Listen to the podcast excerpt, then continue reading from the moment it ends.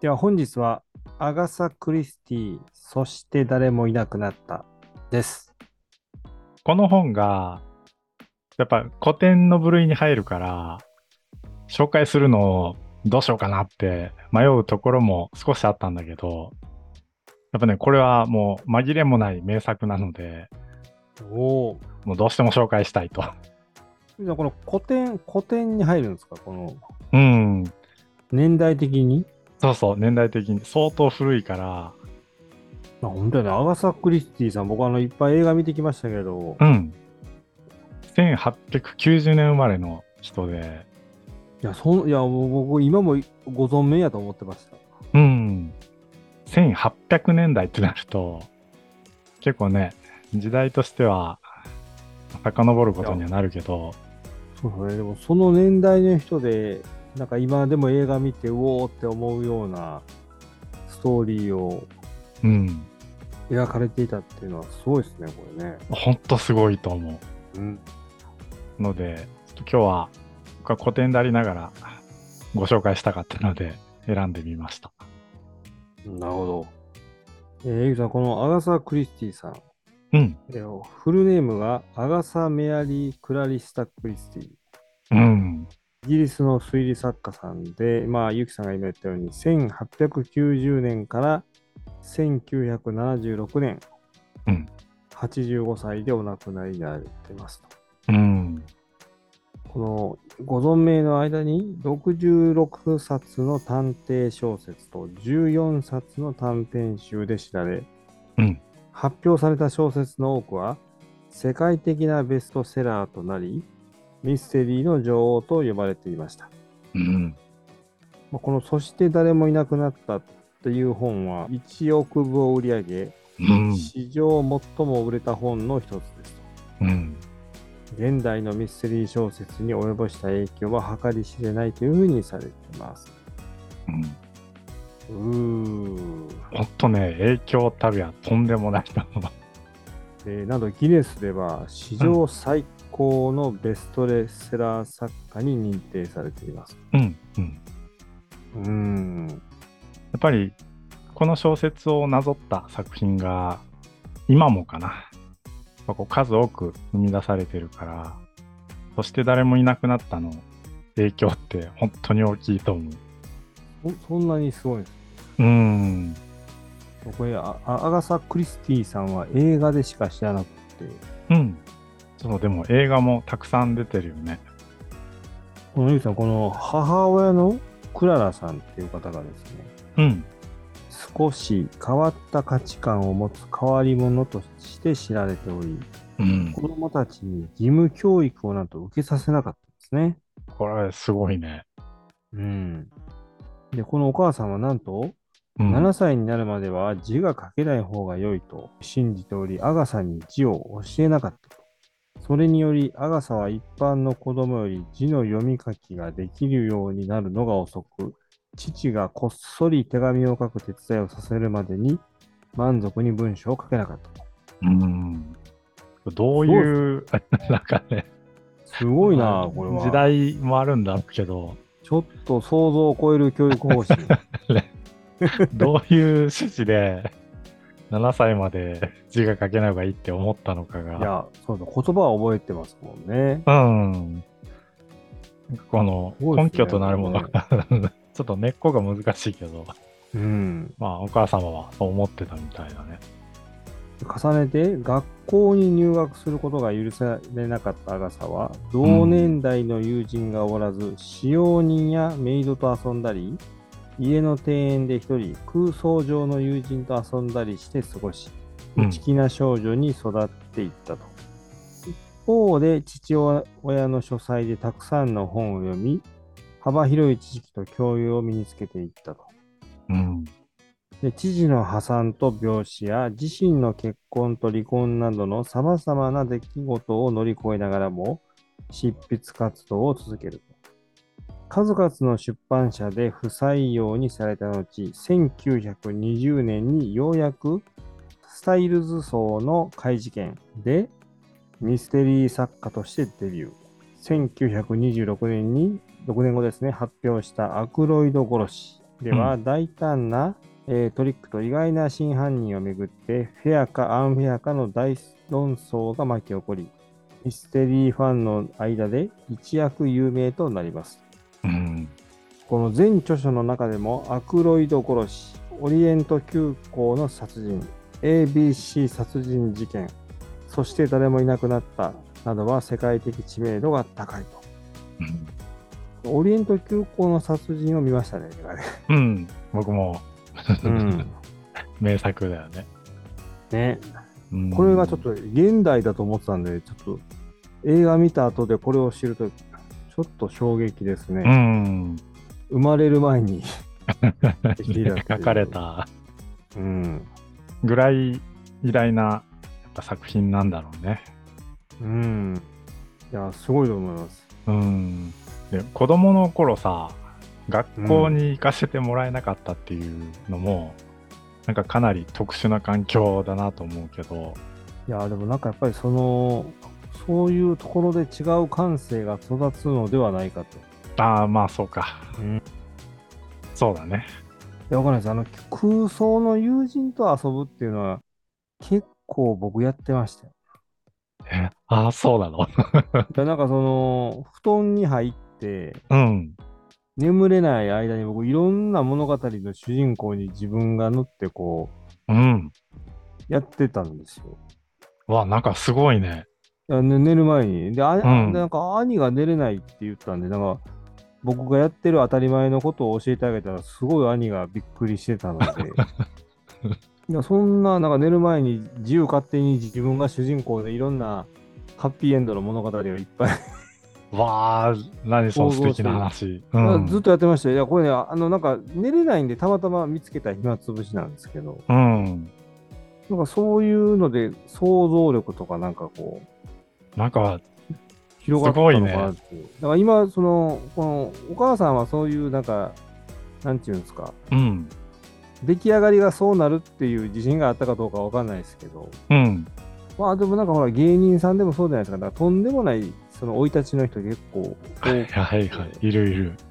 くでそれを見るとやっぱりなんかそのやっぱり一般ではないうん。ちょっとこう一般じゃないものが人を引きつけたり笑いになったり。うんこう奇想天外な物語を描けたりってするのかなっていう。まあ、あるかもしれないいや、ね、わかそんれないわかんないです。だは。から本人はそれ別に普通に当たり前と思ってるんですけど、っていう。あ、そうなんねか。ね、なんかね、これを見るとなんかそんな気はしますよね、という。でもそうかもしれない、いおりさ。うんで、いおりさん自身も、そうやって、うん空想の世界で遊ぶっていうことをしてたっていうのが、今結構衝撃なんだけど、 いやいや、もうほんとね、くうん高校の、高校から始まる闇に始まりね、あの、いろんな世界が僕を。あ、そっかそっか。いや そう幼少期のそそれれももそのあるし一つ、そうそうそう。はいはういんいろんなこう、感受性かな。でなんか一般の一般でこれが当たり前だと思うものがこう入ってこないので、うん。ないのでまあ思考に何ていうんですかねうん歯がかからないというか、うん。うん。で、自分で生み出していくみたいな。そうそうっていうのはなんかうーんなるほどなーっていうそうか、そういうところにも、なんかルーツみたいなのがあるのか。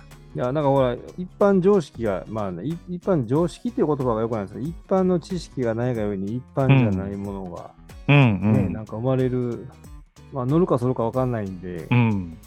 義務教育は受けた方がいいと思う少なくとも。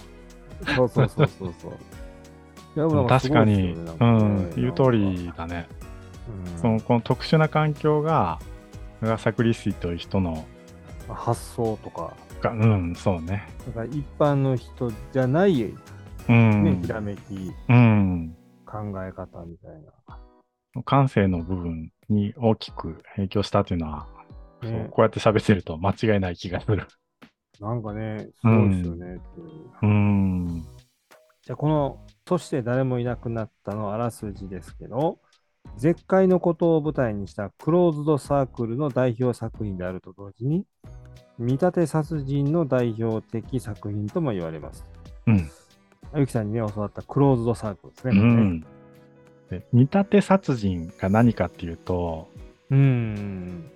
童謡とかに見立てて、まあなぞってかな。ああ。童謡の通りに事件が起こっていくとか、なんかそういうのをはいはいはい見はい立て殺人って呼ぶんだけど、これがその代表作になるのかな。で、ある小さなことに招き寄せられたのは、お互いに面識のない職業や年齢も様々な住人の男女。島に招待主の姿はなく、それぞれの客室には10人の小さな兵隊さんというタイトルの古い童謡が飾られていた。うん。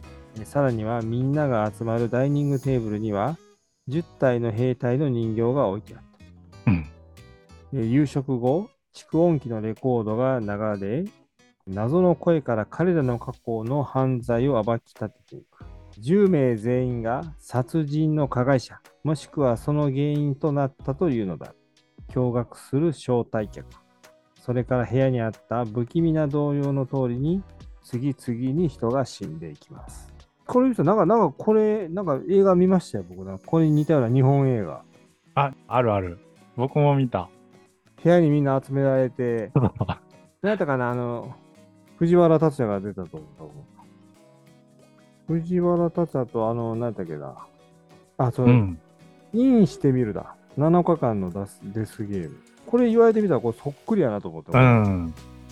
インしてみるの面白かったな。結構ややらかして呼ばれててみたいな。うん。で、インしてみるも、この思いっきり閉じ込められて、そう、まさにクローズド。うん。だからこの影響を受けた作品の中に、やっぱうんインしてみるも入ってますね。あ、うんうん。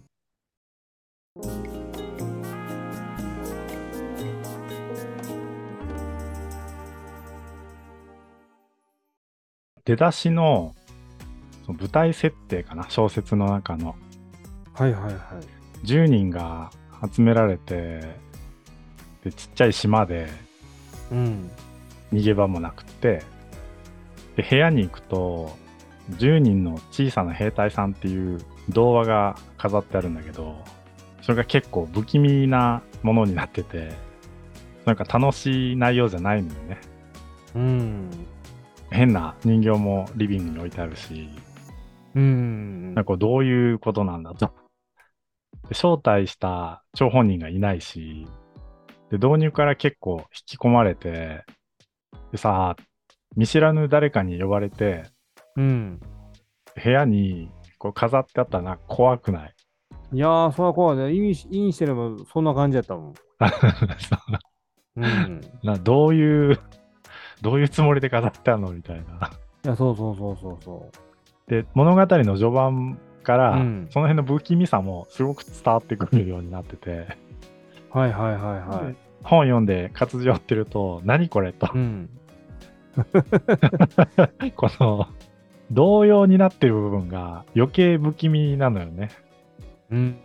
いかにも無邪気なものでありそうでありながらはいはいはいはい。でも内容がちょっとこう極悪な内容になってるから、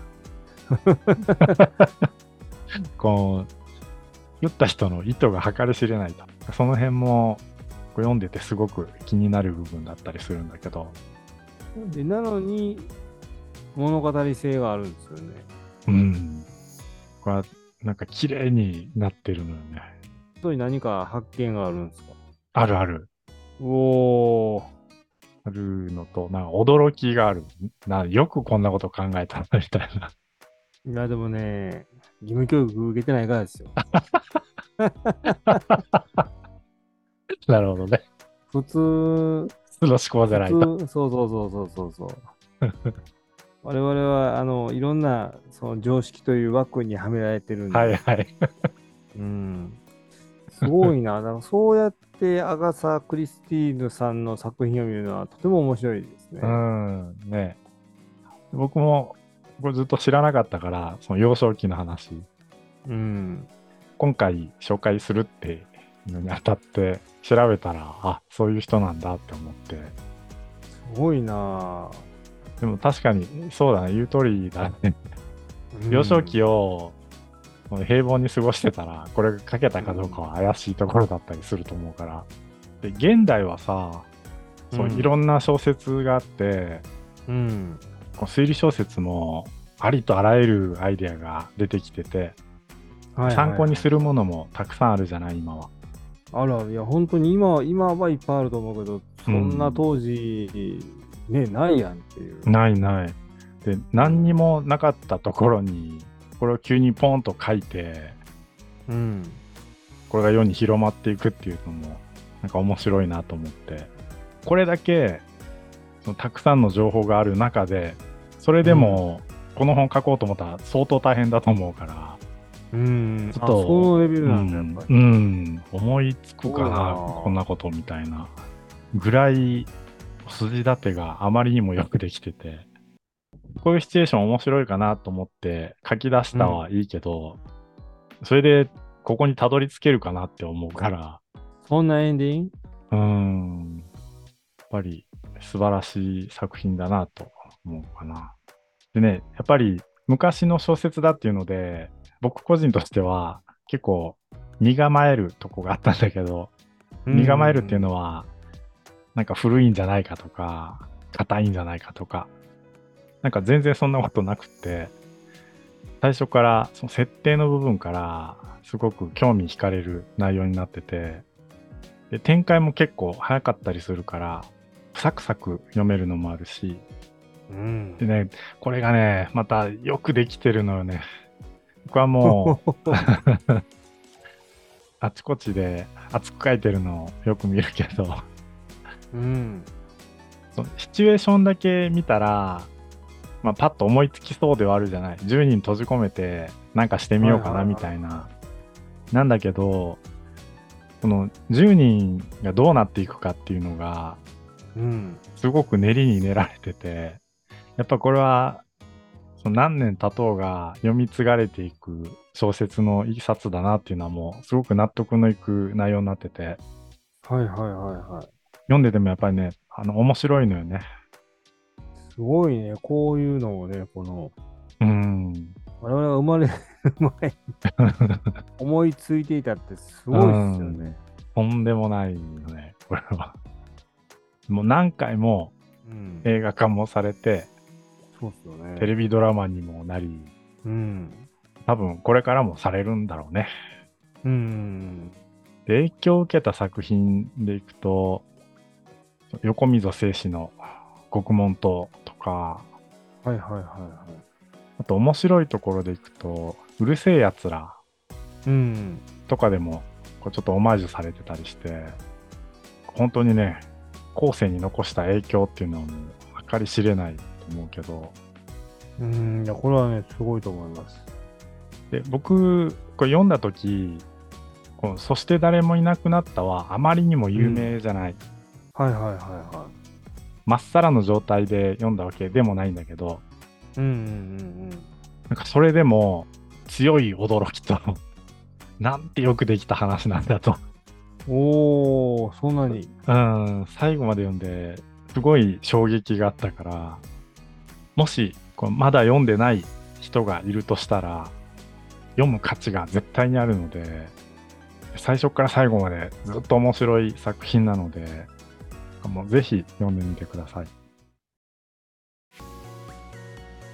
Texte d'Iver est une émission de radio amusante qui présente des livres. この番組ではお便りを募集しています番組の感想や取り上げてほしいテーマなど何でもお気軽に送ってください聞いてみて面白かった良かったという人はぜひフォローもお願いしますこれからもテクストダイバーをよろしくお願いしますこんくらいあ来週はいけるうん、いいじゃん、来週いけるいけある本。仕事はどう、うん。だいぶね、マシになりました。ああなあいい返事だよだいかぶ、ったそう、だいぶ、だいぶマシなん。あ 本当それ何成績もちょっと上がったって成いう話なの績かが良くなったから、まあ、上の人はトーンがだいぶ下がり始め た。全員で頑張ったからそう全員で頑張ったから。ああまあ、だけど、うちのメンバーはね、仲良くはなんない。ほんと仲悪い。えあそうなのびっくりするぐらい仲悪い。あの、同世代の女子が集まってるんですよね。うんうん。仲悪いの仲悪い。良くはないっていう表現を使ってたんだけ ど、やっぱ悪いな。そうなんだ。 なんだっけ、悲しいけどねいおりさん以外全員女性って言ってたっけ、そう、全員女性。すなんで仲悪いえー、いや、もうほら、結婚してるしてないとかさ、のうん。まあ朝早く来る来ないとかさ、はいはい。あ、そういうとこから始まって。コピー用紙なくなったら頼む頼まないとか はいはい。あ、さ、そんなもんっつすよ。あ積み重ねなのか本。当にそうそうそうそう。仲良くした方がいいように見えてしまうけど、やっぱ難しいのか、人が集まると。本当ね、難しいっすよねっていう。そうか、いおりさんが、それで、ね、号令かけたところでって感じなのか。人のやつは本当難しいからな。そうだけど、まあ、ゆうさんお、ね仕事をしてたからおかげで、うん、よいろかいっろご心配た。おかけしました、本当に。本当よかった。ゆうさん、来週またぜひよろしくお願いします。はい。じゃあ、ありがとうさんでっていーうとこす。かなうん。じゃあまじゃたあ、編集お願いします。はーい。 やってきます。やなちゃん、ありがとうう。ん。これもありがとう。じゃあまたまた来来週週、おうん疲れさん。おやすみ。そうでーす。